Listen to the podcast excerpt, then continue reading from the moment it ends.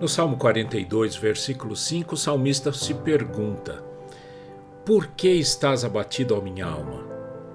Por que te perturbas dentro de mim? Espera em Deus, pois ainda o louvarei, a Ele, meu auxílio e Deus meu. O que fazemos é regido pela ordem ou desordem do nosso mundo interior. O salmista olha para dentro de si para fortalecer o seu mundo interior com os valores espirituais. Organize-se internamente.